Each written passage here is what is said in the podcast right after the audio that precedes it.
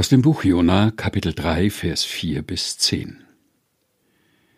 Und als Jona anfing, in die Stadt hineinzugehen und eine Tagereise weit gekommen war, predigte er und sprach: Es sind noch vierzig Tage, so wird Ninive untergehen. Da glaubten die Leute von Ninive an Gott und riefen ein Fasten aus und zogen alle, groß und klein, den Sack zur Buße an.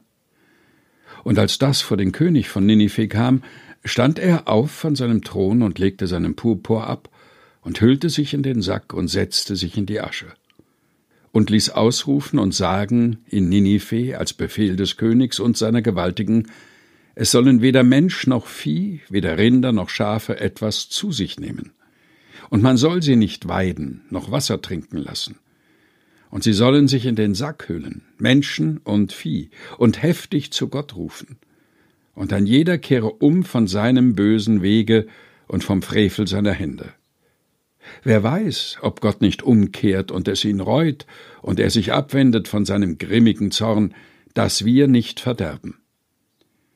Als aber Gott ihr Tun sah, wie sie umkehrten von ihrem bösen Wege, reute ihn das Übel, das er ihnen angekündigt hatte, und tat's nicht.